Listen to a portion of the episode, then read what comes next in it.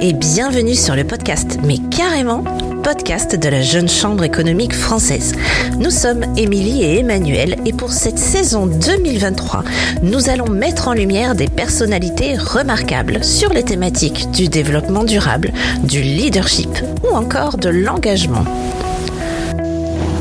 Chaque mois, ces personnalités venues de tous les horizons partageront avec nous leur success story, leur expérience, leur parcours incroyable ou encore leurs projets inspirants. Juliette Chabot est country manager pour le marché français chez Ecosia, le moteur de recherche qui plante des arbres. Elle est responsable de la stratégie et de la croissance des utilisateurs d'Ecosia sur le marché francophone, notamment en France, en Belgique et en Suisse. Avant de rejoindre Ecosia, Juliette a travaillé dans des agences de publicité à Paris où elle a acquis une solide expérience en stratégie de marque. Juliette est titulaire d'un master en publicité de l'Université des Arts de Londres où elle a concentré ses recherches sur le storytelling environnemental.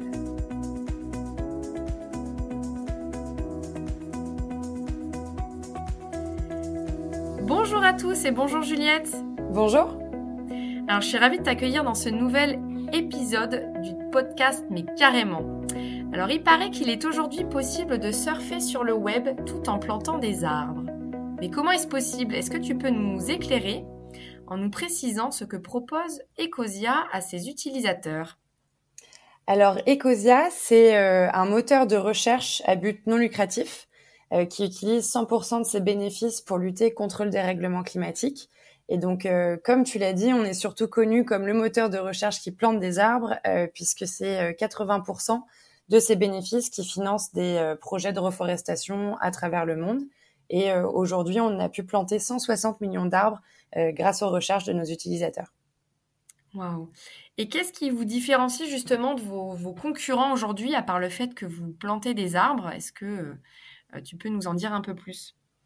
Ouais, bah c'est surtout euh, l'aspect euh, à but non lucratif euh, qui est vraiment notre principal point de différenciation par rapport aux autres moteurs de recherche.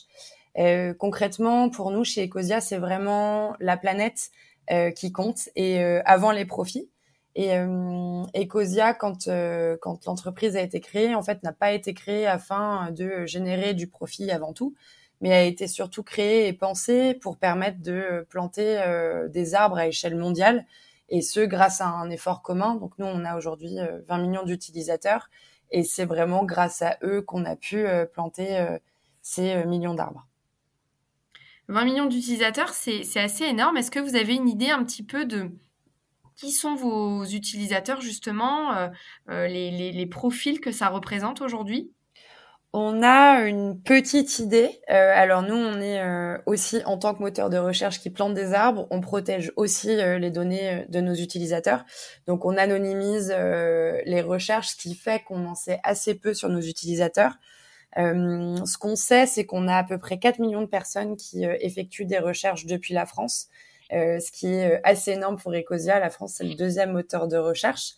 Et euh, sinon, de par euh, des euh, recherches un peu par des formulaires qu'on a envoyés sur nos réseaux sociaux ou par des focus group qu'on a réalisés, on sait qu'on a une audience qui est assez jeune, donc qui a entre 18 et, et 30 ans environ. Mais voilà, on n'a pas de, de recherche plus et de résultats surtout plus précis que ça. Alors, dans vos valeurs, vous avez le respect de la vie privée. Est-ce que vous avez euh, d'autres valeurs que vous mettez euh, en avant aujourd'hui? Nous, en termes, euh, on va dire assez général, on, prône le jamais neutre. nous, on, part du principe en fait que bah, aujourd'hui, on entend un peu trop cette notion de neutralité carbone à horizon 2050, et on trouve que c'est pas assez. Euh, on pense que bon bah voilà, nous on a déjà la planète au, au cœur de, de, de, notre modèle économique et euh, et, euh, et de notre et de notre activité. Euh, mais on croit fermement à l'idée qu'il existe bah, une autre manière de penser nos business models euh, qui placerait le bien commun avant bah, un enrichissement personnel et la quête de profit et du et du toujours plus. Et donc globalement, nous, on essaye toujours de pousser notre modèle au plus loin que possible. Donc effectivement, on, on utilise 100% de nos bénéfices pour le dérèglement, enfin pour lutter contre le dérèglement climatique. Donc à la fois on finance ces projets de reforestation, on investit euh, euh, également massivement dans les énergies renouvelables et notamment euh, dans le solaire. on protège du coup les données de nos utilisateurs. On est hyper transparent, donc on publie mensuellement tous nos rapports financiers. Donc chaque jour, on peut aller, enfin chaque jour, non, plutôt chaque mois, on peut aller sur sur Ecosia et puis voir bah, combien d'argent est-ce qu'on a gagné, euh, combien de projets on a financé, à hauteur de combien, combien est-ce qu'on a, euh, combien est-ce qu'on a dépensé euh, pour pour nos coûts opérationnels, etc. Super. Donc tu dis que la planète est au cœur de votre modèle économique. Justement, nous, ça nous intéresse parce que le thème national de la Jeune Chambre économique française, c'est comment allier développement économique et développement durable. Et quand on t'écoute, on a vraiment le sentiment que c'est possible. Est-ce que tu peux nous dire justement un petit peu plus euh, comment est organisé votre modèle économique? Euh, tu parlais de 100% des bénéfices euh, qui permettent de lutter contre le dérèglement climatique. Ça correspond justement à, combien de votre budget global? Alors nous, on gagne de l'argent comme tous les moteurs de recherche, c'est-à-dire qu'à chaque fois qu'un de nos utilisateurs fait un clic sur une annonce publicitaire au sein de la page des résultats, nous, on gagne de l'argent. Et ce qui se passe, c'est que souvent les, les, les, utilisateurs, enfin les internautes en tout cas, ont pas forcément l'impression de générer de l'argent euh, quand ils font leurs recherches. On se rend pas forcément compte de tout ce qui se passe derrière euh, notre notre activité euh, numérique. Mais bon, bah, les moteurs de recherche sont un modèle assez vertueux financièrement. Et sauf que nous, bah, quand il y a un clic qui est effectué sur une de, de, des annonces publicitaires qui apparaît sur Ecosia, on va dans un premier temps euh, déduire nos coûts opérationnels. Donc on va déduire euh, les taxes, euh, les salaires, le loyer qu'on paye pour pour nos bureaux. Et avec ce qui nous reste, donc du coup les bénéfices, on va financer des associations partenaires qui sont en charge de mener nos projets de reforestation. Et on va également financer euh, donc du coup nos investissements dans les dans les euh, énergies euh, vertes et et des projets d'agriculture régénératrice. Globalement, sur ces 100% de bénéfices, on a 80% qui partent pour les pour les financements de projets de reforestation et 20% qui nous servent à investir dans les énergies renouvelables. Alors justement, par rapport aux, associations partenaires que vous financez pour euh, des projets de reforestation. Est-ce que tu peux nous en dire un petit peu plus sur euh, bah, le type de projet que vous avez en cours, euh, peut-être les, pays dans lesquels ces projets sont déployés? Et un petit peu voilà comment, comment ça se passe entre, en termes de mise en relation entre les porteurs de projets et, puis vous directement Ecosia Ouais, donc euh, nous, nos projets de reforestation, donc c'est pas euh, les personnes euh, d'Ecosia qui travaillent chez Ecosia comme moi qui vont directement planter au sein des, de, de, de nos projets, parce qu'aujourd'hui chez Ecosia, on est seulement 100 collaborateurs, donc c'est pas énorme. Et du coup, pour prendre la charge de, de des millions d'arbres qu'on plante, on réalise des partenariats avec des associations qui sont issus des communautés locales et des pays dans lesquels on plante. Donc euh, aujourd'hui, on a 70 projets en cours qui sont vraiment répartis dans le monde. On est présent dans 35 pays environ. Euh, donc on est euh, vraiment en Amérique du Sud, en Afrique, en Amérique du Nord, en Asie du Sud-Est, mm-hmm. en Australie. Et euh, chacun, par contre, de ces projets ont, euh, ont euh, comme point commun qu'ils sont tous situés dans ce qu'on appelle des zones critiques de biodiversité. Puisque nous, ce qui fait qu'on choisit d'œuvrer pour des projets, c'est vraiment l'urgence qu'il y a derrière, derrière ce projet. Maintenant, chacun des pays dans lesquels on plante ne répond pas à la même euh, problématiques. Donc typiquement, euh, le fait de travailler avec ces associations partenaires euh, va nous permettre déjà de nous assurer bah, de planter des espèces endémiques, donc c'est-à-dire vraiment propres à la région dans laquelle on plante. Parce que l'idée, c'est pas du coup de venir planter n'importe quelle essence et du coup de, de nuire à la balance de la biodiversité, mais c'est vraiment voilà de, de travailler avec avec des essences indigènes et puis potentiellement de peut-être planter des espèces euh, qui ont euh, qui sont des espèces végétales euh, en voie de disparition ou qui sont particulièrement en danger. Et puis en, dans un second plan, le, ce travail avec ces associations nous permet d'avoir une bonne compréhension en fait du terrain et et des enjeux socio-économiques des des, des pays. Et donc, pour donner quelques exemples concrets, euh, nos projets qui sont euh, surtout bah, en Afrique de l'Ouest euh, sont tous des projets d'agroforesterie où on vient vraiment travailler avec l'association, mais aussi avec les fermiers locaux pour planter des arbres qui sont des arbres fertilitaires, donc qui vont permettre de restaurer les sols, d'éviter d'utiliser des, des, pesticides, puisque ces arbres fertilitaires, en fait, ont euh, un rôle aussi euh, de, régulateur presque euh, des sols. On vient également faire un travail d'accompagnement. Donc, en fait, on essaye de, d'inciter les, les, fermiers locaux à sortir des logiques de monoculture et à privilégier une diversification des cultures pour éviter la dégradation des sols, mais surtout pour leur permettre d'avoir des, des rendements toute l'année et des revenus toute l'année. Donc, il y a aussi un travail un travail euh, social euh, qu'on voit pas forcément toujours euh, quand on parle de plantation d'arbres. Et puis, on a d'autres pays dans lesquels, là, c'est vraiment des, des, projets qui ont rien à voir, où on va être, comme par exemple en Australie, sur de la restauration, de la restauration de, de, de terrain post-catastrophe naturelle. Donc là, en Australie, je fais notamment allusion au feu qu'il y a eu en janvier 2020.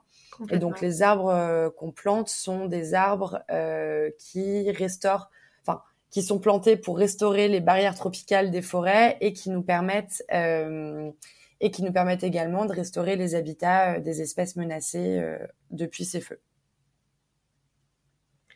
Et comment vous assurez le suivi de tous ces projets? Il me semble aussi que quand on avait préparé cette interview, tu, tu m'avais partagé que vous vous étiez sous un format de contractualisation finalement avec les porteurs de projets. Quelle est la, durée moyenne un petit peu des, projets qui sont portés en collaboration avec vous? Tout à fait, ouais. On a, euh, on a des contrats. Alors, au début, on avait surtout des contrats de trois ans, enfin même exclusivement des contrats de trois ans. Aujourd'hui, on essaye euh, de travailler sur des contrats euh, un peu plus longs, donc de 20 ans. Et en fait, ce qui se passe, c'est que chez Ecosia, on a une équipe qui s'appelle la Tree Planting Team, mais qui, du coup, en français, équivaut à une équipe responsable de nos projets de plantation. Et c'est cette équipe qui est en charge d'effectuer les contrats avec les associations. D'abord de, recruter les associations, donc on est souvent démarché euh, donc c'est ces assos qui vont venir euh, nous présenter leur travail. Donc nous, on va vérifier euh, que ce sont des associations qui ont l'expérience de terrain, donc qui mènent des projets de reforestation depuis plus de trois ans, qui travaillent du coup avec des espèces endémiques et qui vérifient aussi des, des critères de droit humain, à savoir pas de travail des enfants, euh, avoir un accès au sanitaire, un accès à l'eau euh, et, euh, et, plein de plusieurs points techniques. puis une fois que ces contrats sont réalisés, nous on a plusieurs techniques de suivi. Donc déjà on va faire des visites de terrain, passer un an de contrat pour s'assurer que les arbres sont bien plantés. Donc on fait des visites de terrain aléatoires et on va aller mesurer la densité des, des terrains, et euh, surtout euh, recenser les espèces qui sont plantées et le nombre d'arbres euh, par terrain. Et puis plus du pour du suivi du quotidien, on a bon bah déjà un lien en direct avec tous nos partenaires, donc via les outils de communication numérique, hein, donc WhatsApp, Zoom, etc. Et on a aussi euh, une technologie satellite qui nous permet de répertorier tous les arbres via géolocalisation et ce qui nous permet d'avoir euh, surtout un suivi au fil des années dans des zones où on est aussi depuis longtemps, comme au Brésil, où on plante depuis dix ans. c'est super intéressant parce que du coup, on peut avoir une vue depuis le ciel en accéléré depuis dix ans. Et donc là, on voit vraiment l'envergure, l'envergure de, de, nos projets et vraiment avoir un, point de vue désertique depuis le ciel qui d'un coup devient, devient tout vert.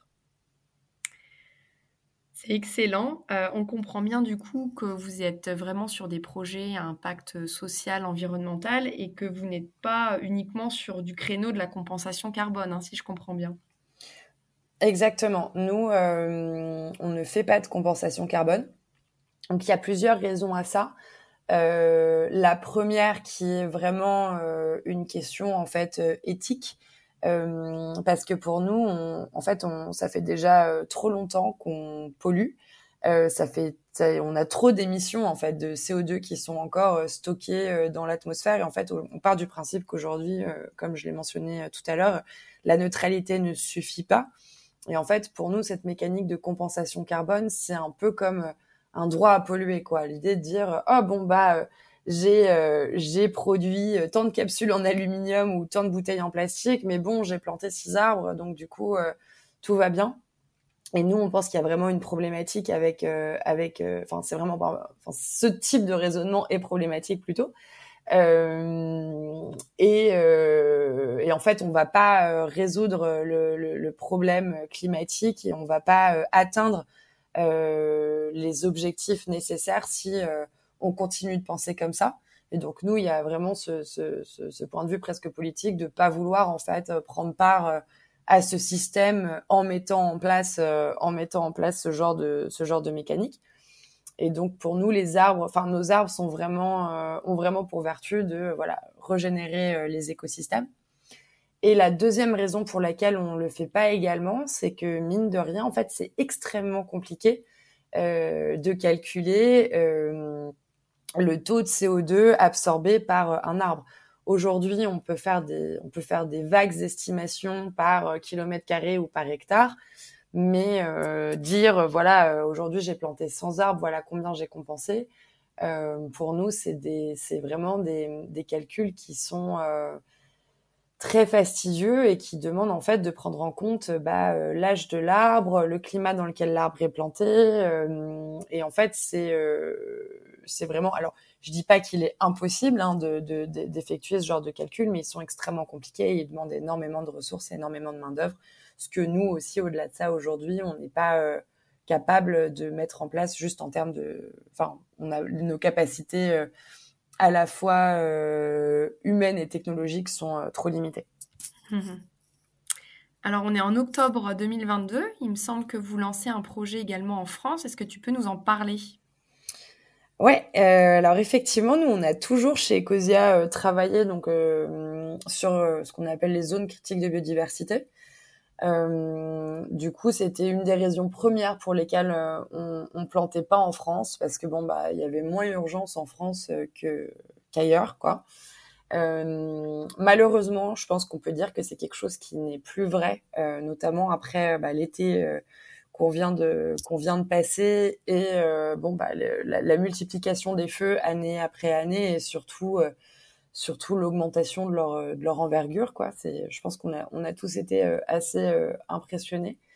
Et puis après il y a aussi la question que bah, nos utilisateurs en fait sont de plus en plus euh, bah, présent en France. Euh, je sais plus si j'en ai parlé, mais voilà, on a quasiment 4 millions d'utilisateurs en France. Et mmh. même si euh, nos utilisateurs bah, comprennent que euh, voilà, nos, arbres ils sont plantés dans ces pays qui sont bah, très loin de chez nous, ils ont aussi envie bah, d'avoir, de voir un peu le, le fruit de, de, leur effort bah, sur sur leur territoire, quoi.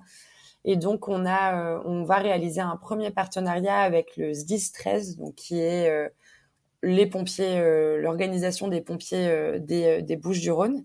Et donc, avec le SDIS et l'association Replanter notre forêt provençale, on va lancer là, donc dans, dans, près, dans près de 10 jours, le, 19, le 19 octobre, notre premier projet de, de reforestation, enfin de plantation, là, dans ce cas précis. Euh, sur les terrains des casernes de euh, Fos-sur-Mer et de Port-de-Bouc, qui sont euh, donc à côté à côté de Marseille. Et c'est un projet qui va consister à planter des espèces pyrorésistantes pour limiter les feux dans la région et protéger les casernes des pompiers. C'est un super projet. En tout cas, on aura à cœur de, suivre ça dans, le déploiement et dans le développement. Euh, tu disais tout à l'heure que vous investissiez également dans les énergies renouvelables. Comment ça se matérialise également concrètement de ce point de vue-là? Alors, il y a euh, pour les entreprises du numérique euh, une, très grande responsabilité, on va dire, dans, le domaine des, des émissions, parce que, bon, bah, de, contrairement en tout cas à, j'en sais rien, l'automobile euh, ou euh, ou l'achat euh, de bouteilles en plastique. Voilà, on, on se rend pas forcément compte qu'on pollue quand on est sur internet bah, parce qu'on va pas mettre de l'essence dans la voiture et on voit et on voit pas voilà sa poubelle à déchets grossir et grossir et grossir mais quand on est sur internet bah en fait on, on consulte du contenu qui est stocké dans des data centers et ces data centers ils sont alimentés 24 heures sur 24 7 jours sur 7. Ils sont euh, extrêmement énergivores. Euh, la plupart reposent euh, sur les énergies fossiles. et donc même si aujourd'hui il y a énormément de choses qui sont faites, on, on voit qu'on commence à mettre en place des data centers immergés pour limiter le taux d'énergie dû au refroidissement de ces data centers. Voilà, on sait que l'empreinte carbone du numérique euh, est importante, qu'elle va être amenée à l'être de plus en plus. Euh, et donc, il y a voilà cette responsabilité pour les entreprises du, numérique de faire attention à cette empreinte carbone. Et donc, du coup, bah, nous, chez Ecosia, on est euh, forcément également concernés. Et comme mentionné, bah, nos, nos, arbres ne peuvent pas être utilisés pour des démarches de compensation carbone, donc ça en va de même pour nous. Euh, on ne veut pas utiliser nos arbres pour notre propre, enfin pour notre propre pardon euh, euh, consommation, enfin compensation. et donc nous, ce qu'on fait, c'est qu'on a, on investit dans les énergies renouvelables depuis 2017. Donc ça, encore une fois, c'est quelque chose qu'on n'a pas mis tout de suite en place. Hein. je pense pas qu'on puisse avoir le modèle le plus vertueux du jour au lendemain, mais nous, voilà, on, on a à cœur chez Ecosia de s'améliorer de jour en jour. Et donc, c'est pas quelque chose qu'on a mis en place euh, dès les premières années d'Ecosia. Mais euh, en 2017, on a créé euh, du coup nos premières fermes de panneaux solaires qui nous ont permis de compenser 100% de l'énergie nécessaire pour alimenter les recherches de nos utilisateurs. Et puis petit à petit, encore une fois, dans ce but d'aller de, de, plus en plus loin, on s'est rendu compte qu'on avait les capacités de produire le double de cette énergie. Et donc aujourd'hui, on, produit euh, le double d'énergie solaire nécessaire à alimenter euh, les données euh, de nos utilisateurs. Et ce surplus d'énergie, parce que du coup, nos panneaux solaires sont, en Allemagne, et ce surplus d'énergie est réinséré dans les circuits d'énergie locaux en Allemagne. Alors j'imagine que pour, pour faire tout ça, probablement qu'on n'est pas seul. Est-ce que vous avez des, partenariats institutionnels, économiques? Voilà, avec qui vous, vous travaillez et de, de qui êtes-vous entouré aujourd'hui? Alors ça, c'est un partenariat qui est réalisé avec, euh, enfin entre nous, euh, notre COO qui s'appelle Wolfgang, qui travaille chez nous, c'est lui qui est en charge, et il a un partenariat. Alors j'avoue ne plus avoir le nom, mais mmh. avec l'EDF allemand. Et, et, donc du coup, on travaille avec avec des institutions nationales allemandes. Ça marche. Alors, cet entretien va déjà bientôt toucher à sa fin. Euh, peut-être qu'on pourrait parler un peu plus de toi. Est-ce que tu pourrais nous dire quel a été ton mais carrément, finalement, qu'est-ce qui t'a fait rejoindre Ecosia? Euh, alors mon mais carrément il est euh, il est arrivé il y a je pense un peu plus de deux ans parce que moi ça va faire ça va faire deux ans et un mois que je suis chez Ecosia euh, et en fait, je viens d'un parcours qui a finalement, bon, un peu à voir quand même, mais je viens d'un parcours euh, surtout euh, de communication et, publicité. j'ai fait mes études dedans et puis j'ai commencé à travailler dans des agences de publicité. Et puis petit à petit, je pense, comme beaucoup de gens, j'ai eu besoin d'avoir un petit peu plus de sens dans mon métier, même si ce que je faisais me plaisait beaucoup. Mais voilà, il y a un moment où moi, je commençais à changer un petit peu la manière, euh, la manière dont je consommais, à faire attention à bon bah quelle marque est-ce que j'achète, euh, quelles sont les choses que je n'achète plus, euh, quels sont euh, voilà les produits, euh, les produits que je ne veux plus voir chez moi, etc. Donc j'ai commencé à, à, changer un petit peu mes habitudes. Et puis petit à petit, bah, je me voyais mal en fait continuer de faire de la publicité pour des marques que je voulais pas forcément consommer moi-même. Et euh, bah, pendant le pendant la, la crise Covid, mon euh, mon mon ancien contrat en agence touchait à sa fin. Et euh, donc ça s'est un peu présenté comme le moment où je me suis dit bon bah c'est bon euh, stop euh, il est temps pour moi de trouver de trouver une entreprise qui soit véritablement engagée alors soit dans le climat soit dans le social j'étais pas forcément arrêtée sur l'engagement en tout cas que, que je que je cherchais. Mais voilà je voulais euh, je voulais travailler pour une entreprise qui euh, faisait euh, une petite différence. Et puis je suis tombée vraiment par hasard sur l'offre pour le pour le poste que j'occupe actuellement. Donc c'est c'est plutôt bien tombé Très bien. Est-ce que tu aurais un message peut-être à délivrer justement pour la jeunesse, toi qui es si engagée? Je, je pense qu'il faut pas sous-estimer euh, le pouvoir que l'on a euh, en tant qu'individu. Euh, je pense que bien évidemment, hein, il y a une, responsabilité euh, des entreprises et euh, des politiques. Je trouve qu'il y a souvent une dynamique un peu où en fait on va demander soit aux individus, soit aux entreprises et aux politiques d'agir. Je pense que en fait tout le monde doit agir. Et je comprends même, même moi, je trouve ça hyper frustrant en fait de voir que bah, alors qu'on doit faire attention à nos petits gestes, on fait attention à bah, pas prendre des douches trop longues, à bah, en ce moment pas mettre le chauffage, euh, à éteindre la lumière quand on sort de la pièce, etc c'est frustrant de voir euh, qu'on entend des débats sur euh, les jets privés, qu'on voit qu'il y a la Coupe de foot euh, au Qatar, euh, les futurs Jeux olympiques d'hiver en, en, Arabie Saoudite. En fait, on est dans, on est dans un moment où on se dit mais qu'est-ce qui se passe? Euh, Pourquoi est-ce que moi je dois faire attention? Et pour l'instant, il y a ces gens-là qui sont complètement, enfin, qui sont les plus responsables et qui sont complètement déconnectés de ce qui se passe. Mais ce, cela dit, pour, enfin, quand je regarde l'histoire d'Ecosia, suite au feu euh, qu'il y a eu en 2019 en, Amazonie, euh, notre base d'utilisateurs a triplé. Euh, et on a clairement vu la, courbe du nombre des recherches effectuées et de nos arbres plantés vraiment exploser. Et donc, juste à travers ce petit geste que sont bah, du coup nos recherches, on se rend compte qu'on peut clairement, finalement, avoir un énorme impact si on s'y met. Euh, et euh, ça, tout ça, juste avec euh, nos, petits gestes du quotidien.